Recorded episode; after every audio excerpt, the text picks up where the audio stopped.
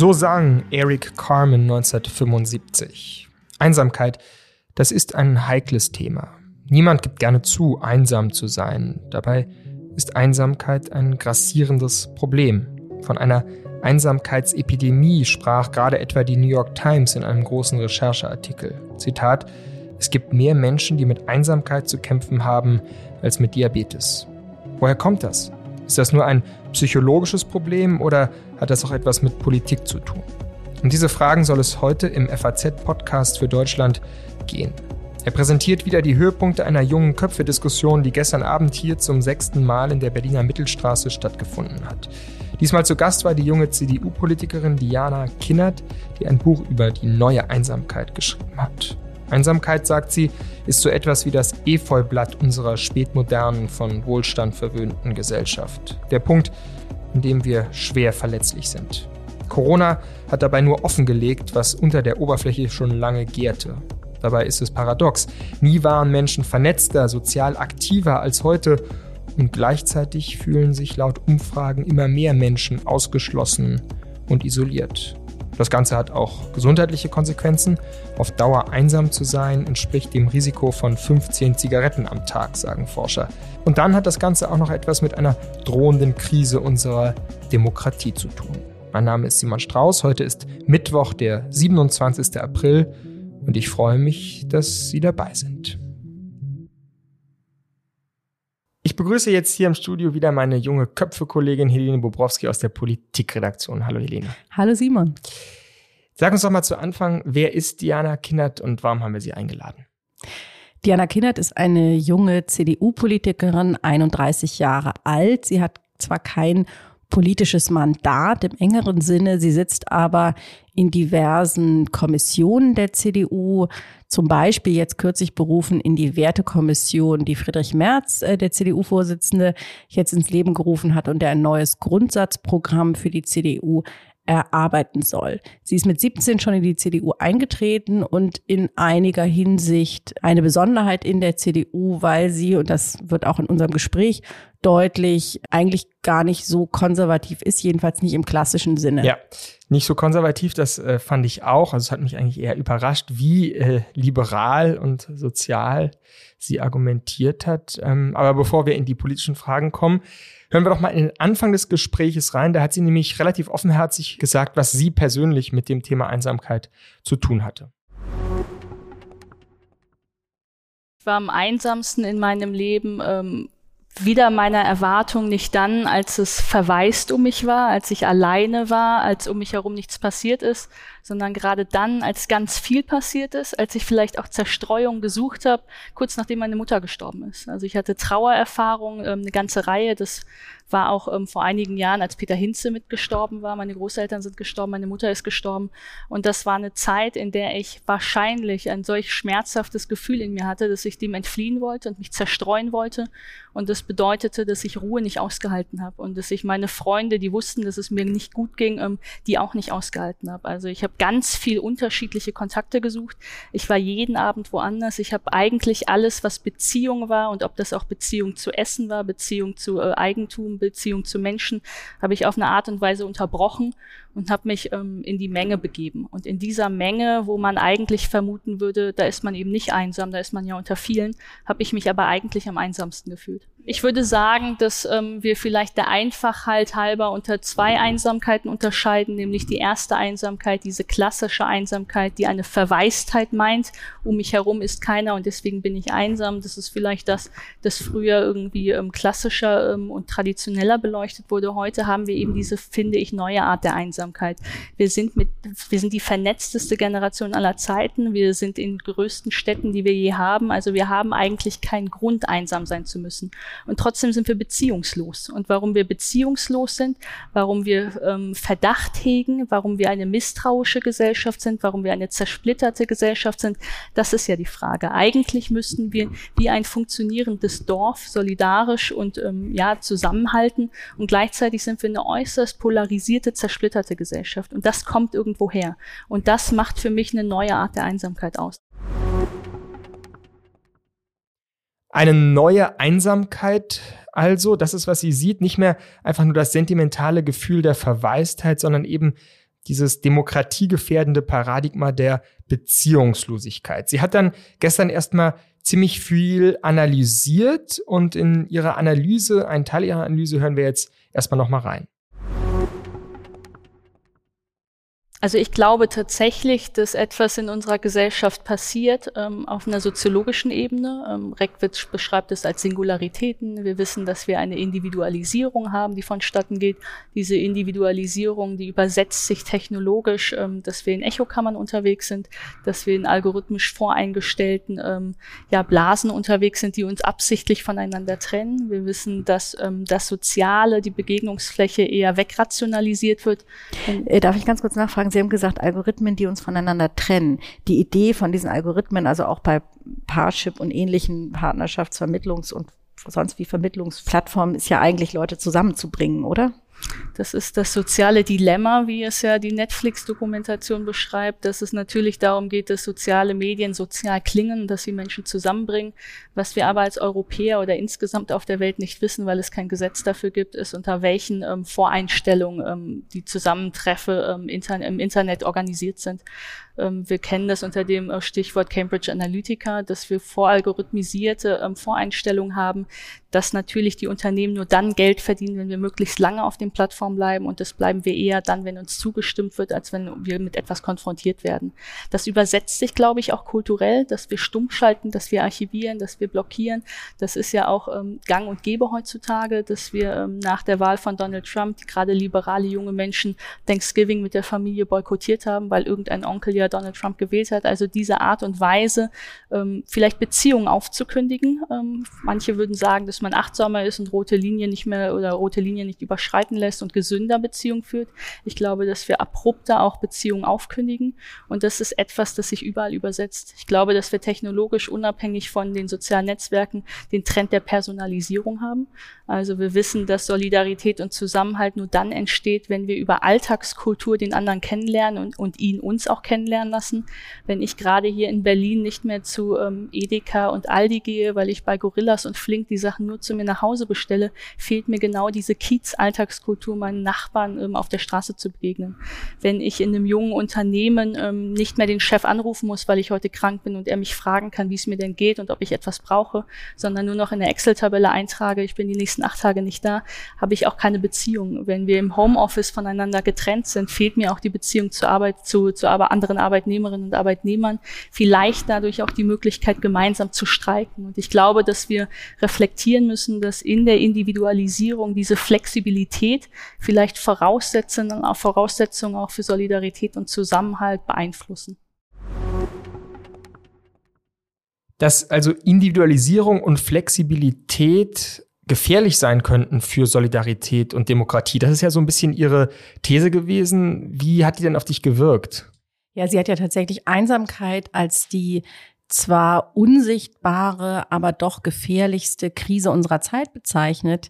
Und es gibt natürlich einen anderen Aspekt, über den wir ja gestern Abend auch diskutiert haben, von dieser Liberalisierung und Flexibilisierung. Und das ist natürlich ein durchaus positiver, also eine Art von Befreiung, die auch da drin steckt, dass man eben anders als früher zum Beispiel in einer Familie nicht mehr äh, ja einen zugewiesenen Platz hatte, den man einnehmen musste, sondern über sein Schicksal und über seinen Lebensweg äh, selbst bestimmen kann. Da ist ja das Wort Selbstverwirklichung heute immer im Gespräch. Also ich überlege mir, was möchte ich machen, mit wem möchte ich zusammenleben, mit wem möchte ich mich umgeben. Also diese freie Entscheidung, die darin steckt, ist natürlich zunächst erstmal ein Zivilisation zivilisatorischer Fortschritt, dass man heute nach einer Trennung, nach einer Scheidung oder auch einfach in der Entscheidung als Single zu leben, erstmal nicht mehr von der Gesellschaft ausgeschlossen wird, sondern dass das äh, akzeptiert wird. Das ist natürlich eigentlich was Gutes und Diana Kindert ähm, hat natürlich die Schattenseiten vor allem davon aufgezeigt, dass es halt, wenn es zu weit geht mit der Individualisierung, ähm, dass man dann die Anpassungsfähigkeit völlig verliert, komplett kompromisslos wird und sich eigentlich, also dass der Preis der Individualisierung, so hat sie es dargestellt, im Grunde genommen die Unfähigkeit ist, sich noch in Gruppen einzufinden, weil man sich so einzigartig fühlt, dass man eigentlich nirgends mehr zugehört zugehörig ist. Und dann kann natürlich gesellschaftlicher Zusammenhalt nicht funktionieren. Auch die SPD, habe ich gestern gedacht, hat ja ihren ganzen Wahlkampf eigentlich zu dem Thema Zusammenhalt, Gemeinschaft gemacht. Mhm. Also so richtig die CDU-Politikerin hat man nicht rausgehört bei ihr, oder? Nee, ich fand vor allem in einem Punkt war es ganz wenig äh, sozusagen CDU-Grundlehre, dass sie nämlich fast sowas, darüber haben wir auch gesprochen, sowas Übergriffiges hatte, dass sie also meinte, Menschen, die sich vermeintlich frei dazu entscheiden, alleine zu sein, dass sie das hinterfragt hat, also dass sie diesen freien Willensbildungsprozess in Zweifel gezogen hat, weil sie eben sagte, die Bedingungen sind eben nicht so, dass man wirklich frei entscheiden kann. Die Algorithmen, die Wirtschaftsinteressen und alles, was dahinter steht,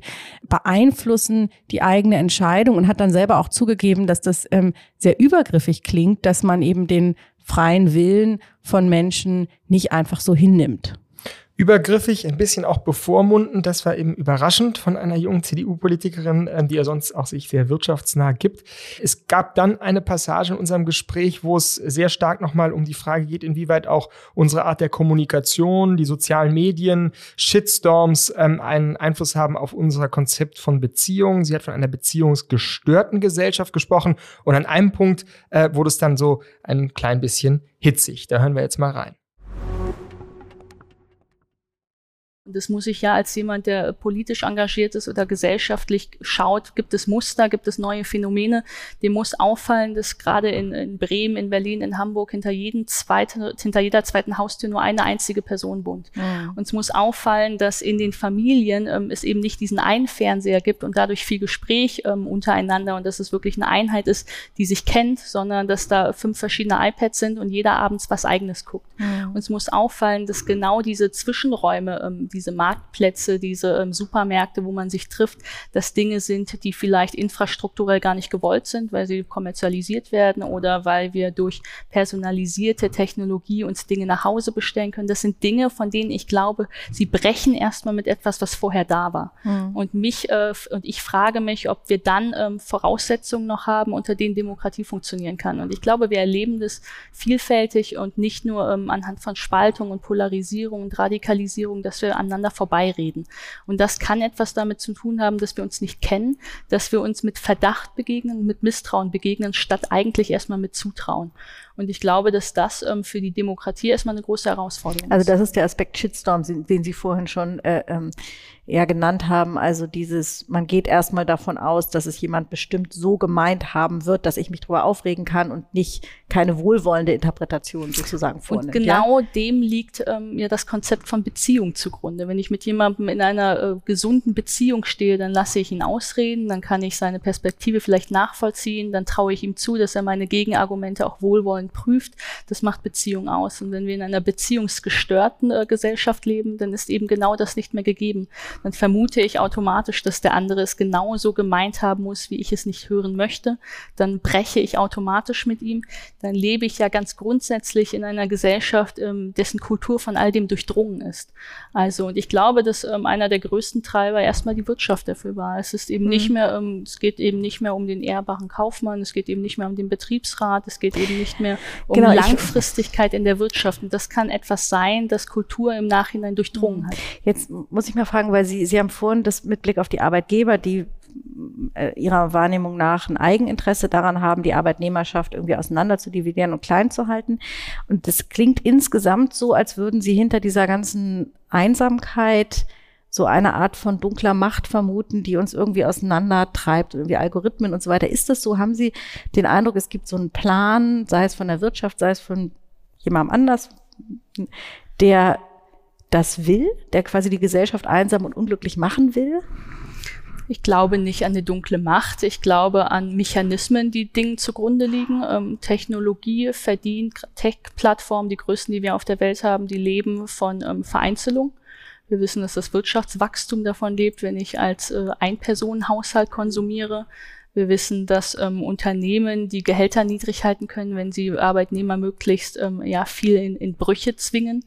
Ähm, ich glaube, dass das schon ähm, eine Art von Neoliberalismus ist, dass das was von ähm, Technologie, die unhinterfragt ist.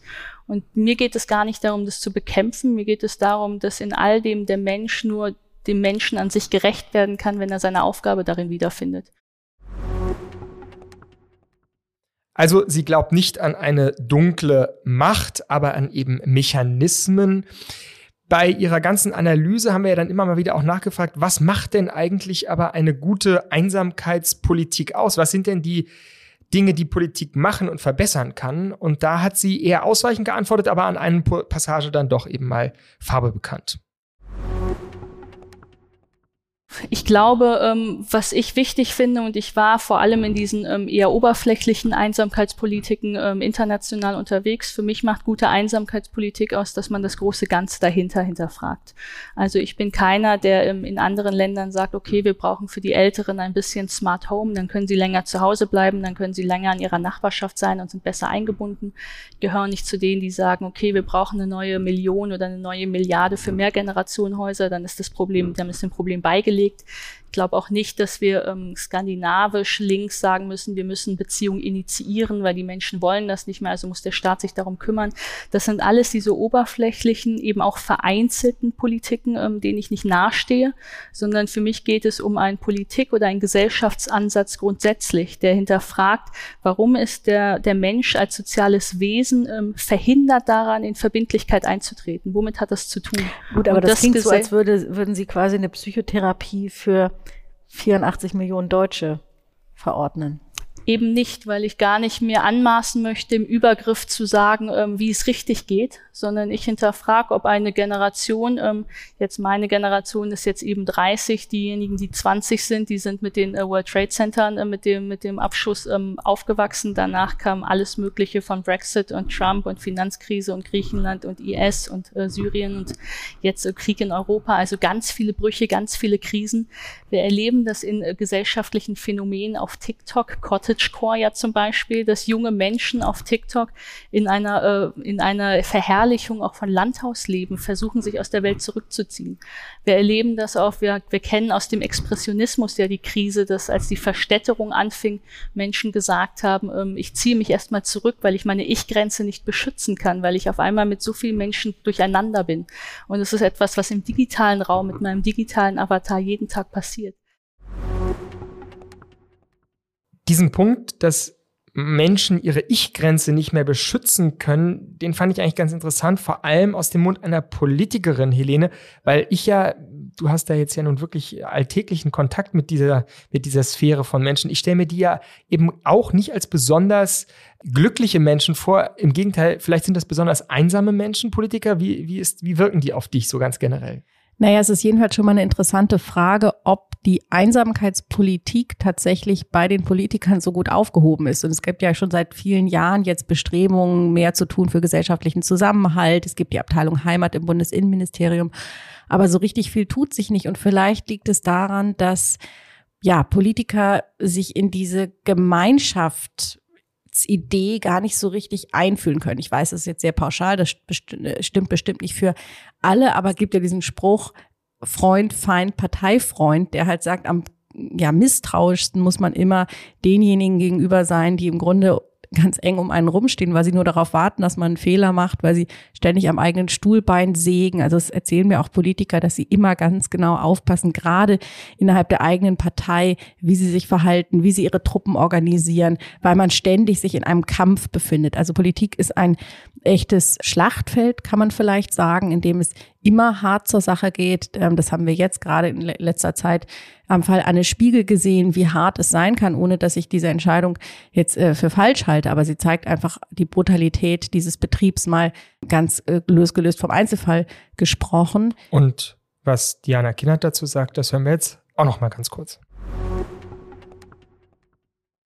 Ich glaube, den Zusammenhang gibt es so konkret nicht. Ich denke, dass ähm, ein Politiker schon jemand ist, der ähm, dem es schwer fällt, ähm, vielleicht schwerer als anderen Menschen in guter Beziehung mit sich selbst zu sein, weil er so viel unterschiedlich bis Publikum erfährt. Gerade aktuell die Frage Vereinbarkeit Familie und Politik, die Frage, inwieweit Politiker äh, zu den Arbeitsbedingungen arbeiten, die sie fordern, selbstständig, äh, die ewigen Stunden gerade hier im Berliner äh, Bereich. Also ich frage das wirklich jetzt ernsthaft, nicht nur polemisch, ist das nicht gerade in heutiger Zeit eine Clique, ein Milieu, das enorm unter Einsamkeit leidet, weil sie gar nicht die Möglichkeiten der Interaktion jenseits des Effizienten oder des Netzwerkens haben. Und können diese Clique von Menschen eigentlich wirklich was tun an diesem Problem? Oder müsste man nicht eben doch altmodisch sagen, das ist etwas, was Kirchen, Gewerkschaften, Kultur machen müsste?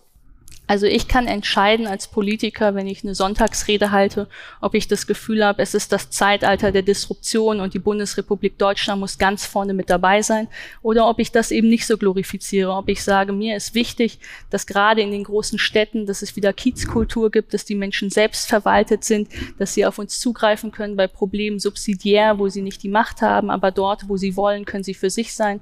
Ich kann als Politiker entscheiden, ob ich sage, ach wie toll das Internet, da können wir alle miteinander miteinander reden, Oma ist bei Skype, das ist ja toll. Oder ob ich sage, vielleicht muss Brüssel mal ähm, ja eben dieses soziale Dilemma der Tech-Konzerne aufgreifen und auch schauen, wo wird polarisiert, wo wird Werbung ähm, ja unethisch vielleicht auch ähm, eingesetzt, um Filterblasen zu erschaffen. Das sind alles ganz kleine Themen. Also ich finde, dass fast jede politische Debatte sich entscheiden kann, bin ich eher auf der einsamen Seite oder eher auf der nicht einsamen Seite.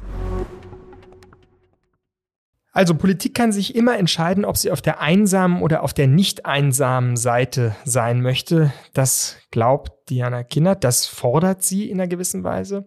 Und das ist ja ganz interessant, weil sie ein Praktikum ja auch gemacht hat im sogenannten Einsamkeitsministerium in Großbritannien, das sich vor vier Jahren gegründet hat. Und darüber hat sie dann auch noch ein bisschen mehr und auch konkreter erzählt, und zwar auf eine diesmal aus dem Netz stammende, wie ich fand, sehr gute Zuschauerfrage von Sophie aus Heilbronn, die die interessante Frage stellt, wie soll ich, wenn ich einsam bin, denn mit anderen über meine Einsamkeit sprechen?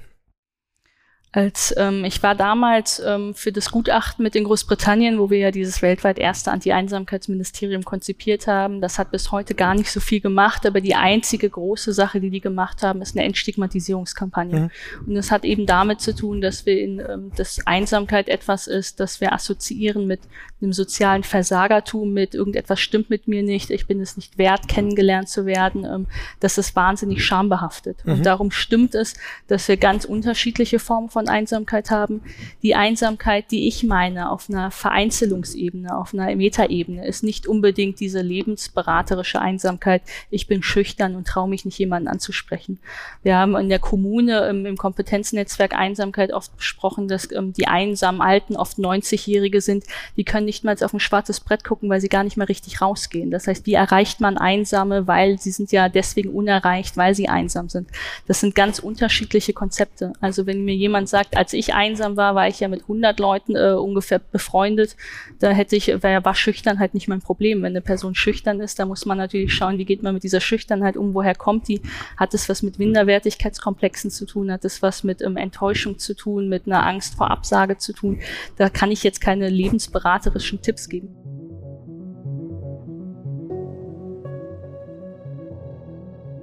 Keine lebensberaterischen Tipps wollte Diana Kinnert gestern geben, dafür aber viele Hinweise auf den aus ihrer Sicht prekären Zustand unserer Gesellschaft. Am grassierenden Phänomen der Einsamkeit zeigt sich wie durch ein Brennglas, wie verletzlich wir alle geworden sind. Das klingt in Tagen, in denen in der Ukraine ein brutaler, menschenvernichtender Krieg herrscht, zuerst einmal ganz schön nach Luxusproblemen. Aber wenn man genauer hinschaut, dann hat Einsamkeit eben durchaus verheerende politische Effekte. Das Klima der Beziehungslosigkeit, das Diana Kinnert wahrnimmt, schädigt die Demokratie, weil eine einsame Gesellschaft eben auch verlernt, miteinander zu streiten. Es ist also im Interesse ihrer politischen Zukunft, dass Menschen zusammenbleiben. Oder, um es mit Hannah Arendt zu sagen, die Erfahrung von Verlassenheit ist die Voraussetzung von totalitärer Herrschaft. Damit es dazu nicht kommt, schauen wir nicht nur öfter bei unserem kranken Nachbarn vorbei, sondern überdenken auch unser Abhängigkeitsverhältnis zur Technologie und neuen Arbeitswelt. Soweit das Wort zum Mittwoch von mir, Simon Strauß, der sich sehr freut, dass Sie auch bei dieser Folge des FAZ Podcasts für Deutschland mit dabei waren.